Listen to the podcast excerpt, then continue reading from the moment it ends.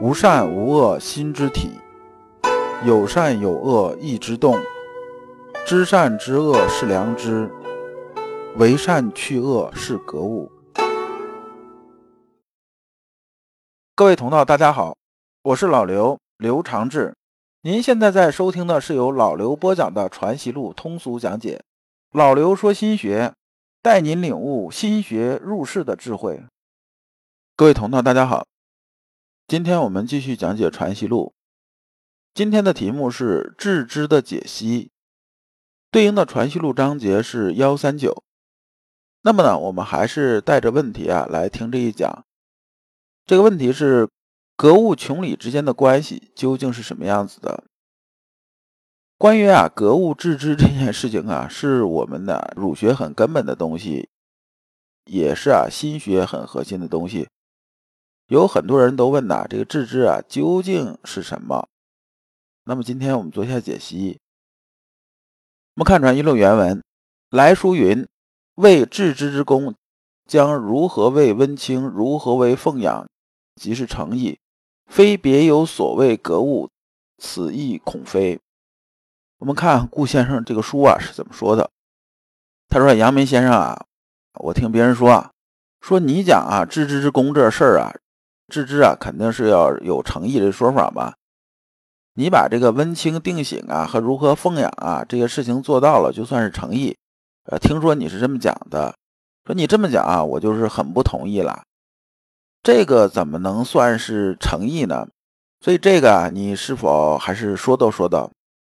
那么我们看呢，实际上啊，顾先生是道听途说了，因为先生啊不是这么说的。先生怎么说的呢？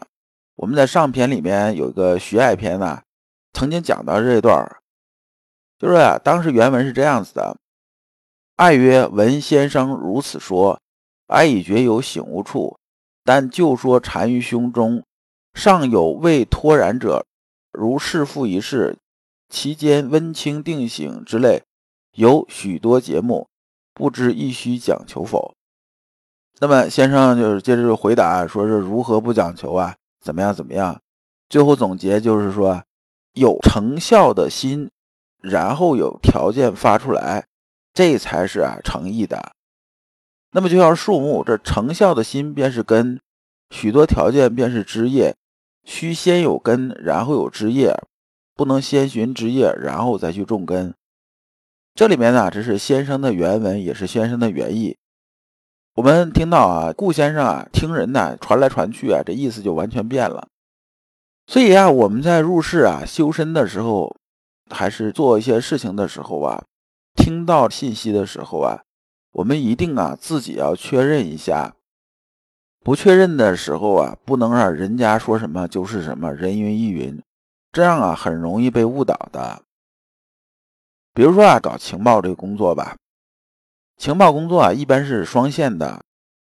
双线是怎么个线呢？说是一条线呢，我们拿到情报。打个比方，我们侦查这日本鬼子这种情报，是不是？那么说日本鬼子现在他有个师团，他现在有多少门大炮，是不是？那么我们得到这消息了。那你作为指挥官的话，这个东西是不是拿过来就信呢？不是这样子的，是我们还要确认一下。通过另一个角度啊，就是另一个人或另一个那什么确认一下，说这个是不是确实有这事儿？那比如说最后一确认发现这个是谁说的呢？这是啊那个日本鬼子兵营门口啊卖油条那大妈说的，那这事儿就是相当不靠谱了，基本上不能信了。那么呢，如果说是听谁说的呢？说是啊日本鬼子身边那个翻译官说的，这个事情啊靠谱程度就会高很多，你就可以相信。做战役计划的时候啊，就可以把这东西做成预案。那么这是题外话了。那么老刘接着讲啊，我们看先生怎么说的：“此乃吾子自以己意揣度比见，一直到后边致知这个意思。这里边有这么几个字啊，比如说这意啊是意念，它不等于是诚意。那么这里边诚意啊是两层意思，一层是真实的意思。”就是我做事情很真实吧，就我们讲很 open，就这意思。另一层就是成就，这个成就啊，是以成就这件事情的意思。那么此处这个致知呢，是指啊心和行为完全落实这种意思。那我把这段用白话说一下。先生上来先盖了个帽啊，先生说啊，老顾啊，你这么说，我啊就得说道说道了。那么呢，你呀就是听说人家说，然后啊你就猜我可能是这么个意思。但是啊，我这个天地良心呢，我真不是这意思。你想啊，按照这个意思说的话，他完全是说不通的事儿啊。你想我这再怎么说，现在也在给人家讲学啊，这说不通的事儿，我怎么能犯这种低级错误呢？这个就是您呐想多了，道听途说了。那么我把我的真实意思啊，我跟你说一下，我真实意思是什么啊？真实是意思啊，说啊，这个义啊和诚意它是两回事儿啊。什么是义呀？义啊是说，我意欲啊，我想怎么样，就是我想给老父亲尽个孝啊，我想这是义，就是我有这打算，这是义。但是这不是诚意呀。那么啥是诚意呢？诚意就是我做这件事情呢，第一我是做了。第二呢，我心里是没有私欲的，不是说因为什么呢？因为说，哎呀，这个老爷子城里头有两套房子，看着也肝癌晚期了，我过去先那那什么一下，最后他立个遗书，这房子就是我的了，所以啊，我到那儿很那个怎么样怎么样的做事儿，这不是诚意呀，这是义啊，这是你里边呢有私心呢，这不算诚意。诚意是说呢，这老父亲一辈子不容易啊，年轻时候吃了很多苦啊。对我呀，也付出了这么多，那么呢，我不管怎么说，为人之子嘛，我这个后边了，我肯定要把这事情做好，无论怎么艰辛呢，我得把事儿做好，这才算是诚意。那么知呢和致知呢也不是一回事儿，知呢是说啊，我知道怎么伺候老人这件事儿，怎么尽孝这事儿，比如说我以前啊伺候过别人呐，我伺候过老母亲呐，或者伺候过别人呐，哎，这事儿我怎么干，我知道。这是知，那么致知是什么呢？致知啊，是把这些事儿做到了才算致知。这就是我解释的诚意啊和致知。那么先生接着说呀，温清之事，奉养之事，所谓物也。这里边呢，我还是用白话跟大家讲。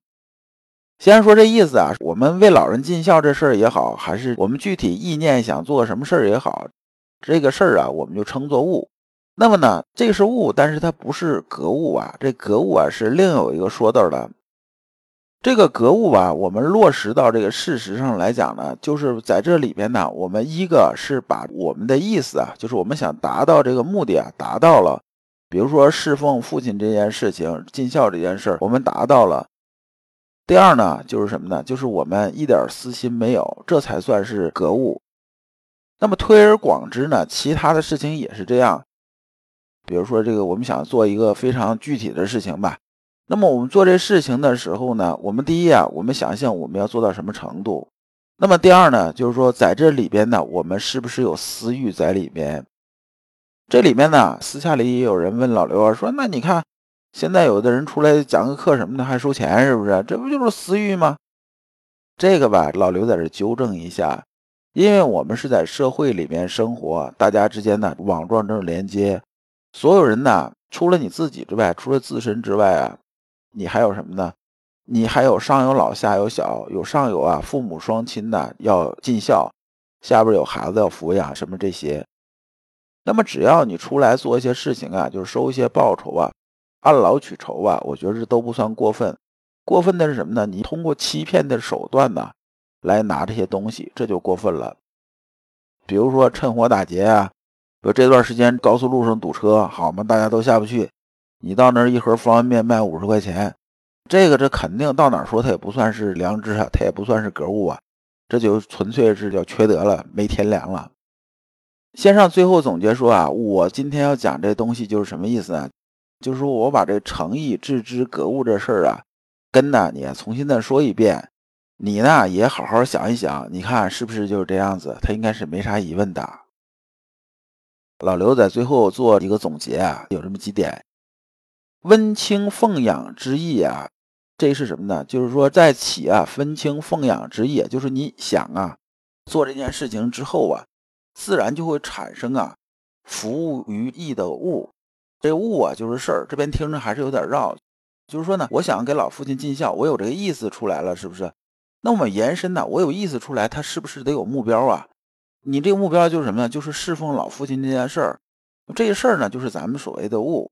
然后呢，就是具体事项，就是说我温清奉养这些事儿怎么伺候，怎么什么的，我这个步骤去怎么做呀？每一步骤怎么往下走？这就是义的延续。这个时候呢，就是还没有转化成具体的行动。然后呢，我们往下怎么走呢？往下就是良知判断这个义呀，它是不是符合善意的？如果是善意呢，我们就往下做。那么这个事情就是格物。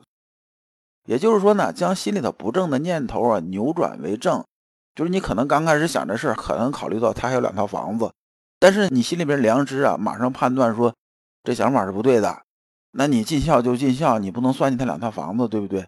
那么这就是格物，这就是把我们心里的这种念头啊扭转过来了，把心思全放到什么尽孝这件事情了。那么格物的过程啊，就是将啊我们心里头产生的善意啊，从图纸上转化为实际行动的过程，这是中间一段那么格物过程已经完成之后啊，最后就是致知。什么是致知呢？致知就把那个良知啊、那个义呀，所有下达这些东西啊，它落到位，这就是致知。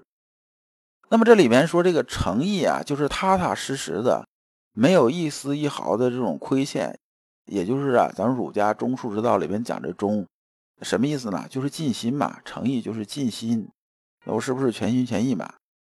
各位同道，如果您对本集的内容有什么困惑，可以在评论区给老刘留言，老刘会抽时间给大家解答。